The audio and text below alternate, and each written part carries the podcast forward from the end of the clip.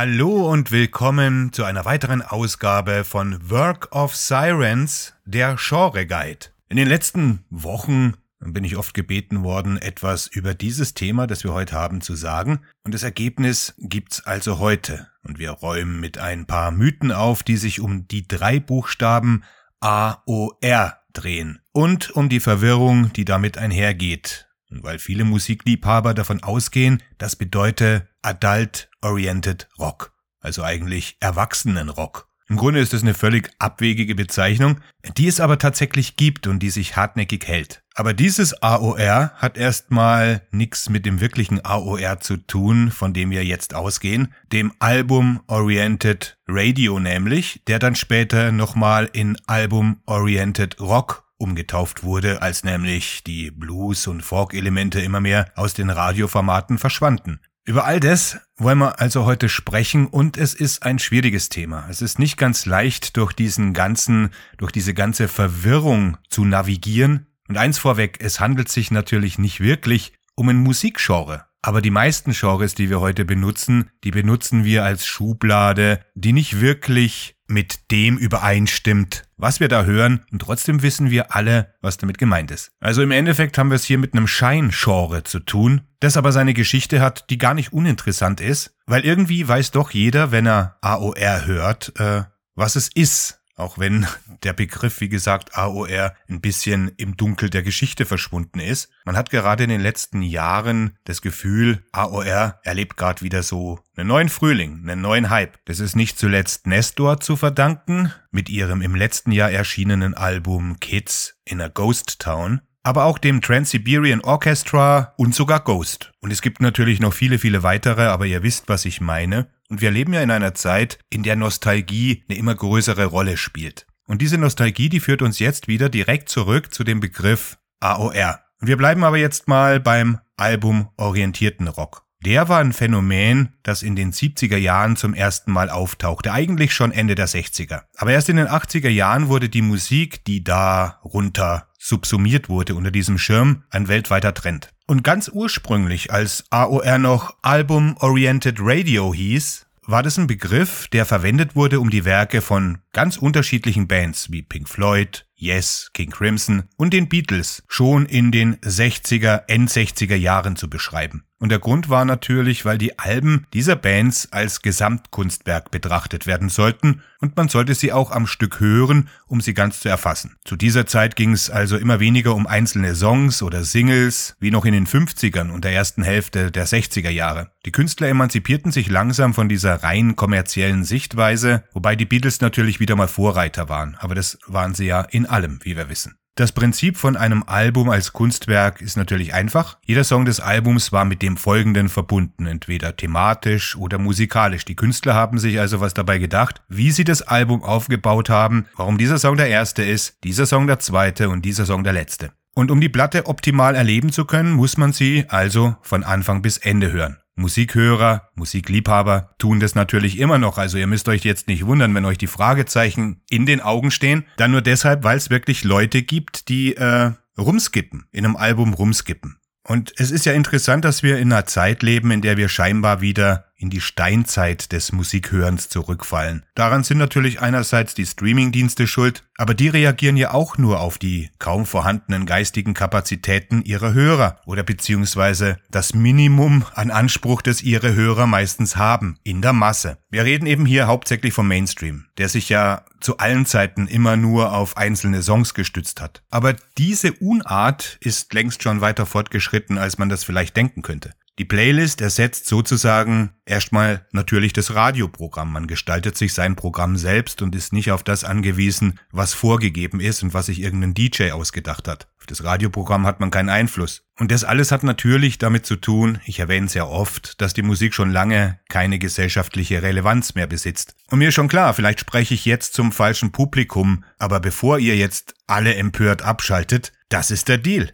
Das ist das, was heute, hier und jetzt um uns herum geschieht. Aber Demgegenüber stehen natürlich Tausende von Musikliebhaber, die Tonträger kaufen, sich mit dem Artwork, der Musik und den Lyrics beschäftigen und vielleicht auch mit Musikpodcasts wie dem hier und die dann auch noch das Merch von der Band kaufen, um sie zu unterstützen. Und glaubt mir, selbst Bands, die man vielleicht als groß wahrnimmt und von denen man denkt, dass sie es gar nicht mehr nötig hatten, in der heutigen Zeit ist jeder Pfennig für die Band, die ihr liebt, also jede Band, die ihr liebt, ist auf jeden Pfennig aus diesen Verkäufen heutzutage angewiesen. Musikmillionäre sind heute Produzenten und nicht mehr die Künstler selbst. Aber wir schweifen schon wieder ab, wir wollen ja zurück zum Album Oriented Rock, zum AOR. Und da habe ich die Beatles erwähnt und viele glauben, das beste Beispiel für AOR sei das Album Sgt. Pepper's Lonely Hearts Club Band von den Beatles. Und wenn ihr das Album kennt, dann wisst ihr, dass es kaum einen Sinn macht, sich davon nur ein oder zwei Songs anzuhören. Es ist ein Gesamtkunstwerk. Da wird es völlig offensichtlich. Das gleiche gilt natürlich für uh, The Dark Side of the Moon von Pink Floyd. Klar, jeder Song hat auch seine individuellen Stärken. Der eine Song mag ein bisschen als schwächer empfunden werden, der andere gefällt einem besser. Aber schließlich geht's hier um das Album, das als Einheit bewertet werden soll und als Einheit betrachtet werden muss. Es waren die progressiven Rockbands, die in den 70er Jahren im Allgemeinen dem Konzept des AOR, des Album Oriented Rock, äh, frönten. Es gibt wohl kaum ein Progressiv-Rock-Album aus den 70ern, also von den Klassikern Emerson, Lake Palmer, Yes, die frühen Genesis, eben Pink Floyd, die nur mit einem Song zu beschreiben sind. Das kam erst später auch bei Pink Floyd, ne?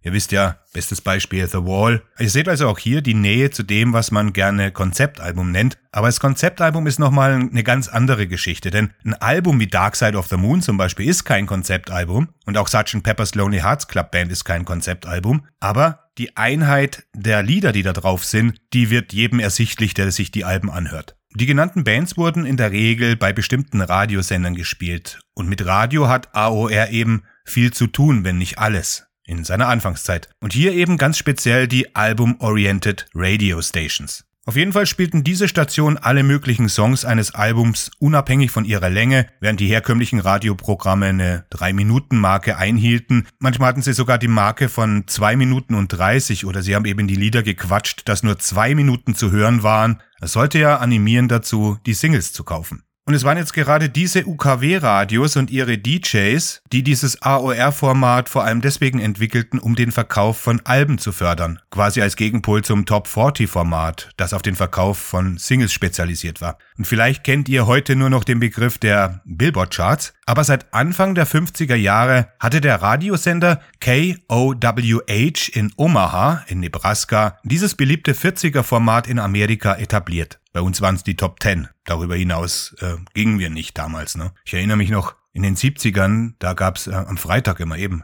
die Schlager der Woche. Sowas. Und erst später, als es die Schlager der Woche nicht mehr gab, ist man dann auch auf, keine Ahnung, auf ein größeres Format rübergehüpft. Ich weiß nicht, wie das heute ist. In, äh, in den 80ern hat das Top 40 Format in Amerika auch an Bedeutung verloren. Aber die Albumcharts, und wir sprechen ja hier über Alben, die gab Billboard bereits seit 1961 heraus. Billboard war dieses äh, Magazin, das sich dann sozusagen in die Medienkultur eingebrannt hat mit, mit allen möglichen anderen Formaten. Also seit 1961 aber ist klar, dass durch die AOR-Radios, von denen es in Nordamerika einige gab, dass dadurch die Albenverkäufe nochmal extrem anstiegen weil es eben für die gespielten Songs keine Singles gab. Man musste sich das Album besorgen, wenn man ein gehörtes Lied haben wollte. Das ist im Grunde also die Wiege des Begriffs AOR. Aber Ende der 70er Jahre änderte sich etwas Entscheidendes. Bis dahin ging es nämlich gar nicht darum, wie sich die Musik anhört. Also das war aus allen Richtungen. Die Bands waren total unterschiedlich. AOR war eher eine Haltung vieler dieser besagten Radiostationen. Aber plötzlich wurde der Begriff AOR mit populären amerikanischen Rockbands wie den Eagles und Boston in Verbindung gebracht. Woran das jetzt genau lag und wer da zum ersten Mal äh, den Begriff für solche Bands verwendet hat, auch Journey zum Beispiel ist da zu nennen, das ist unklar, das bleibt im Dunkel der Musikgeschichte. Und klar waren das Bands, die auch weiterhin dem Albumformat zugetan waren, aber langsam kristallisierte sich hier tatsächlich eine neue Musikrichtung raus. Die war melodiöser und harmloser als der restliche Rock'n'Roll-Zirkus zu dieser Zeit. Mehr poporientiert einfach und im wahrsten Sinne des Wortes radiotauglich. Songs wie More Than a Feeling oder Hotel California ist ein Dauerbrenner des AOR. Und die Hörer konnten diese Musik leicht im Hintergrund laufen lassen und verstanden, was sie da hörten, im Gegensatz zum gerade abklingenden Prog-Rock, der in den 70er Jahren eine unglaubliche Dominanz und Komplexität entwickelt hat. Und weil diese Musik extrem zugänglich war, wurde die Musik von Bands wie Boston oder Kansas oder Journey oder Styx dann auch oft im herkömmlichen Radio gespielt, was deren Karrieren natürlich auch noch zusätzlich einen ordentlichen Schub verliehen hat. Und hier sind wir jetzt bei diesem merkwürdigen Adult-Oriented Rock angekommen. Sozusagen der dritten Stufe im AOR-Verlauf. Ne? Das erste war Album-Oriented Radio, das zweite Album-Oriented Rock und jetzt Adult-Oriented Rock. Jetzt ändert sich plötzlich das A. Album-Oriented Rock war also schließlich eine radiozentrierte Idee. Eine Programmrichtung sozusagen. Der Adult-Oriented Rock bezieht sich jetzt aber auf Bands wie Boston, Asia, Journey, die genannten, deren Sound, wie gesagt, freundlicher, hier und da vielschichtiger und vor allem auch Synthesizer gesteuert ist. Kurz, gefällig ins Ohr gehen. Harmlos sind sie deswegen, also dieses Adult, das muss man ja jetzt mal korrigieren. Es ist ja jetzt nicht so, dass Led Zeppelin irgendwie eine Band fürs Kinderzimmer gewesen wäre oder Black Sabbath oder ACDC. Aber es geht eben darum, dass die Texte eher angenehmer zu verarbeiten sind. Da geht's nicht um Protest gegen die Gesellschaft, da geht's nicht um Satan, da geht's nicht um irgendwelche wilden Themen, sondern die Texte sind auch anstoßfrei, sage ich jetzt mal. Da ging es nicht um Provokation. Das meint das Adult. Die Erwachsenen, die wollten sich zurücklehnen, die wollten sich nicht mit Problemen beschäftigen, die wollten Musik hören, bei der sie sich ins Sofa lümmeln können und zurückfallen können und ihren eigenen Träumen nachgehen können. Das meint Erwachsensein in der Musik. Sich bloß mit keinen Problemen beschäftigen. Und es ist wie so oft die Musikindustrie, die dem Kind einen Namen gibt. Aber der kam eben nicht aus dem Nichts, sondern baute auf ein bereits bestehendes Kürzel auf, was die Sache natürlich leichter machte, wenn es um die Vermarktung gehen sollte. Plötzlich fasste man alle immens populären, harmlosen, melodischen Rockbands zusammen, weil sie eben oft im Radio gespielt wurden. Es hörte sich sogar so an, als schrieben diese Bands ihre Songs geradezu fürs Radio. In den 80er Jahren wurden Bands wie Journey, Toto, Bon Jovi, Foreigner, Survivor und viele andere zum Synonym, quasi zum Synonym für AOR. Alles eben, was letztlich Mainstream-Appeal hatte, aber doch noch irgendwie mit dem Rock in Verbindung gebracht werden konnte. Und jetzt nenne ich mal ein paar Alben, die wir unbedingt erwähnen müssen, weil sie sozusagen zum äh, Epidom, zum Mittelpunkt des AOR gehören. Es ist Escape von Journey, Asia von Asia, Four von Toto, Leftoverture von Kansas, übrigens ein herausragendes Album, Agent Provocateur von Foreigner, Vital Science von Survivor, High Infidelity von REO Speedwagon und viele andere ähnliche Blockbuster. Dieses Phänomen war übrigens in allen Genres und Musikrichtungen zu beobachten, nicht nur im Rock, also wir haben ja davon gesprochen am Anfang, dass AOR eigentlich keine eigenständige Musikrichtung im Grunde ist. In den späten 80er Jahren zum Beispiel setzte sich dieser Trend mit dem Hair Metal mit den Hair Metal Bands wie Europe, Cinderella, Poison, Slaughter, Bad English, Giant, Winger, Firehouse, White Lion und weiß der Kuckuck, was es noch alles gab, der setzte sich da fort. Ihr seht, AOR, also dieses Adult-Oriented Ding, ist ist eine ziemlich schlüpfrige Angelegenheit. Es war also die Zeit des Popcorn-Kinos fürs Ohr. AOR war nie eine stilistische Gruppierung. Und die Künstler, die in den AOR-Listen, in den Playlisten vertreten waren, die repräsentierten ein breites Spektrum an Musikrichtungen. Und dennoch haben Branchenbeobachter zu Anfang eben, wo dieser Wechsel stattfand, von Album zu Adult, einige allgemeine Merkmale festgestellt, die man zunächst Hardpop nannte. Und Hard, weil der Sound die Konturen von Hardrock und Heavy Metal beibehielt und Pop, weil die formale Struktur sich an Popmelodien orientierte. Das heißt, hier geht es nicht um ein ausuferndes und riffbasiertes Wechselspiel wie im traditionellen Heavy Metal. Ein gutes Beispiel dafür wäre zum Beispiel Ghost, die ganz ähnlich vorgehen. Die haben dieses Heavy Metal Korsett auch auf der neuen Scheibe Impera nicht ganz aufgegeben, orientieren sich aber an diesen Popmelodien. Die Unterhaltung steht hier ganz klar im Vordergrund, was bedeutet, das Entertainment ist in der Basis wichtiger als die Musik selbst. Und damit will ich nicht sagen, dass es schlechte Musiker sind und damit will ich auch nicht sagen, dass es schlechte Musik ist. Aber die Musik ist eben ganz stark gekoppelt an das Entertainment selbst. Dass sich der Begriff des Adult-Oriented Rock in den 80ern so durchgesetzt hat, das lag vor allem auch an den Konkurrenzformaten, die immer mehr Einzug in den Mainstream hielten, wie etwa Disco Ende der 70er, Country Pop, Rock'n'Roll Oldies. Oldies ist ja auch mehr ein Format und jeder weiß, was damit gemeint ist, aber da werden viele, viele Bands äh, subsumiert darunter. Und dann gab's noch das College Radio, das dann später Alternative genannt wurde und auch heute noch Alternative genannt wird. Aber das College Radio war eben auch hier ein Radioformat, in dem eben College Bands College Musik präsentierten. Und dadurch wurde die Vorreiterrolle des AOR natürlich weiterhin erheblich beeinträchtigt. Und ein weiterer Grund war der Niedergang von großen Stadion-Rockbands der 70er, die Doobie Brothers, Led Zeppelin. Im Grunde hatte jede große Band der 70er, jede große Hardrock-Band Schwierigkeiten, sich gegen die Konkurrenz zu wehren. Und ich rede jetzt nicht hier vom Punk, sondern ich rede jetzt hier wirklich vom Mainstream, von dem, was im Radio passierte. Warum sich der Begriff Adult Oriented Rock so hartnäckig hält, vor allem in Deutschland, obwohl die hier zu findende Musik in Wirklichkeit Softrock oder Melodic Rock meint, das ist genau mit dieser ganzen Begriffsverwirrung zu erklären. Denn auch Adult Contemporary war mal ein Begriff für die aus dem Album Oriented Rock entstandene Mainstream-Musik. Und jetzt zum Schluss muss ich noch die Brücke zum Classic Rock schlagen. Es waren wieder die Radiostationen in Amerika, die Anfang der 80er Jahre diesen neuen Begriff generierten. Classic Rock. Und dieser Begriff sollte den Album Oriented Rock, den es im Radio jetzt nicht mehr gab, ersetzen, beziehungsweise den es im Radio jetzt als Adult Oriented Rock gab. Betrachtet man jetzt den Classic Rock näher, der auch kein eigentliches Genre bezeichnet, ne? dann meint das die Ära von 1965 bis etwa 1995. Alles, was vorher oder danach war, zählt streng genommen nicht mehr zum Classic Rock, weshalb auch eine Band von heute keinen Classic Rock spielen kann, auch wenn sie sich so anhört. Aber wir werden ja nicht müde, immer neue Begrifflichkeiten aus dem Hut zu zaubern. Und was mir da gerade einfällt, ist so das Genre Retro-Rock, sagt man ja heutzutage gern zu solchen Bands, ne, die sich so anhören wie, die sich so anhören wollen wie in den 70ern. Ihr seht, es ist ein Wust an Genres da draußen unterwegs und an Begrifflichkeiten. Und noch schwieriger wird's ja tatsächlich, wenn man sich mit den anderen Hunderten von spezialisierten Subgenres beschäftigt. Und ich frage mich immer, wie kann jemand den Unterschied zwischen Hightech, AOR und New Wave oder zwischen Pomp-Rock,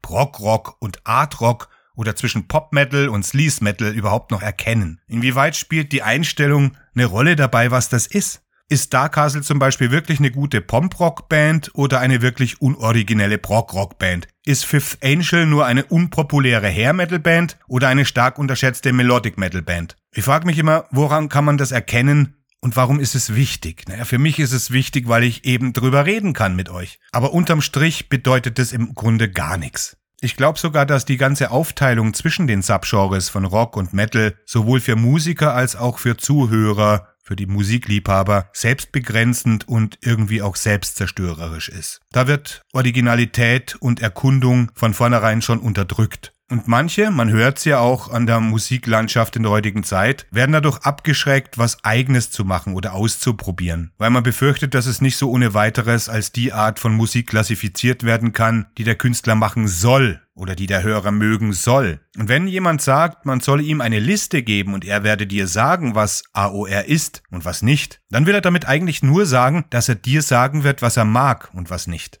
Etwas als Nicht-AOR zu bezeichnen, ist im Allgemeinen nur eine faule Art, es ohne Grund abzulehnen. Im Grunde genommen bedeutet AOR Rock. Rein und einfach. Und wer da denkt, Metal ist auch eine Form von Rock, dann kann Metal eben auch AOR sein. Wir sollten das nicht alles so ernst nehmen, aber ihr wolltet diese Sendung haben, beziehungsweise viele von euch wollten diese Sendung haben und deswegen habe ich sie gemacht. Ihr habt sie. Wenn ihr wollt, schreibt was dazu. Ansonsten bleibt mir nicht mehr zu sagen als hört euch die Alben von vorne bis hinten an und keep on rockin'.